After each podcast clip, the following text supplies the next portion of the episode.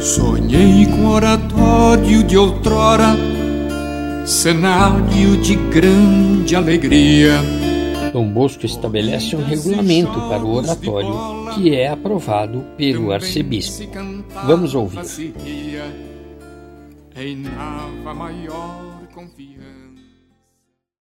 Uma vez instalados definitivamente em Valdoco, eu me pus a promover com todo o esforço tudo quanto pudesse contribuir para conservar a unidade no espírito, na disciplina e na administração.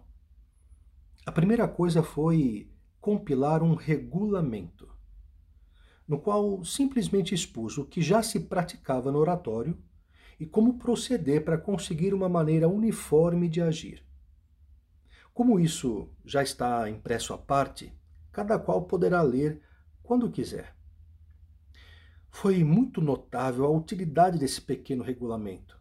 Cada um sabia o que devia fazer e como eu costumava deixar a cada um a responsabilidade do seu cargo. Assim, todos se preocupavam em conhecer e cumprir a sua parte. Muitos bispos e párocos pediram e estudaram o regulamento e se esforçaram por introduzir a obra dos oratórios nos povoados e cidades de suas respectivas dioceses. Estabelecidas essas bases para a disciplina e a administração do oratório, era preciso agora estimular a piedade, a prática religiosa, com formas fixas e uniformes para todos. Conseguiu-se isso mediante a instituição da Companhia de São Luís. Terminados os regulamentos dentro dos limites próprios da juventude, eu os apresentei ao arcebispo, que os leu e passou a outros para que os estudassem e depois opinassem. Finalmente, ele elogiou os regulamentos e os aprovou, concedendo indulgências particulares aos 12 de abril de 1847. A Companhia de São Luís despertou grande entusiasmo entre os nossos meninos. Todos queriam fazer parte dela. Para isso, exigiam-se duas condições: bom procedimento na igreja e fora dela, e evitar as más conversas e frequentar os santos sacramentos. Notou-se com isso uma sensível melhora nos costumes. A fim de animar todos os jovens a celebrar os seis domingos de São Luís, comprou-se uma estátua do santo.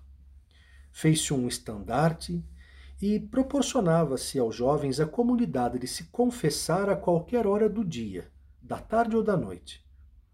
Como quase nenhum deles havia recebido a crisma, foram preparados para o sacramento que seria administrado na festa de São Luís. A afluência foi muito numerosa. A preparação foi possível graças à ajuda de muitos padres e leigos. No dia da festa do santo, tudo estava em ordem. Era a primeira vez que se faziam essas funções no oratório e também a primeira vez que o arcebispo nos vinha visitar. Na frente da pequena capela se preparou uma espécie de dossel, sob o qual o arcebispo foi recebido.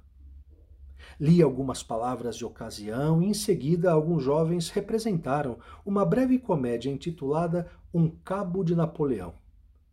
Tratava-se de um cabo caricato que dizia uma infinidade de coisas engraçadas para manifestar a sua maravilha ante a grandiosidade da festa. Provocou muito riso e serviu de agradável distração para o bispo, que chegou a dizer nunca ter rido tanto na vida dele. Foi muito cordial com todos, exprimindo a sua grande satisfação pelo bom andamento daquela obra. Fez grandes elogios também e animou-nos a rir para a frente. Por fim, agradeceu a cordial acolhida que lhe havíamos dispensado. Celebrou a Santa Missa e deu a Santa Comunhão a mais de trezentos meninos, e em seguida administrou a Santa Crisma. Foi nessa oportunidade que, ao lhe colocarem a mitra, esquecendo que não estava na catedral ergueu um tanto apressadamente a cabeça e bateu com ela no teto da igreja. O pequeno acidente provocou risos nele e em todos os presentes. Com frequência e bom humor, o arcebispo contava o episódio, recordando assim nossas reuniões, que o abade Rosmini comparava às que se fazem em terras de missão. Convém saber que, para assistir o arcebispo nas funções sagradas, vieram dois padres da catedral e muitos outros. Acabada a função, lavrou-se uma espécie de ata na qual foram anotados os nomes de quem havia administrado o sacramento, nome e sobrenome do padrinho, lugar e dia. Em seguida, prepararam-se os certificados, que, divididos conforme as várias paróquias, foram levados à cúria eclesiástica para que os remetesse aos respectivos párocos. No próximo episódio, Mamãe Margarida cria uma tradição salesiana que perdura até hoje. Não perca para saber qual é.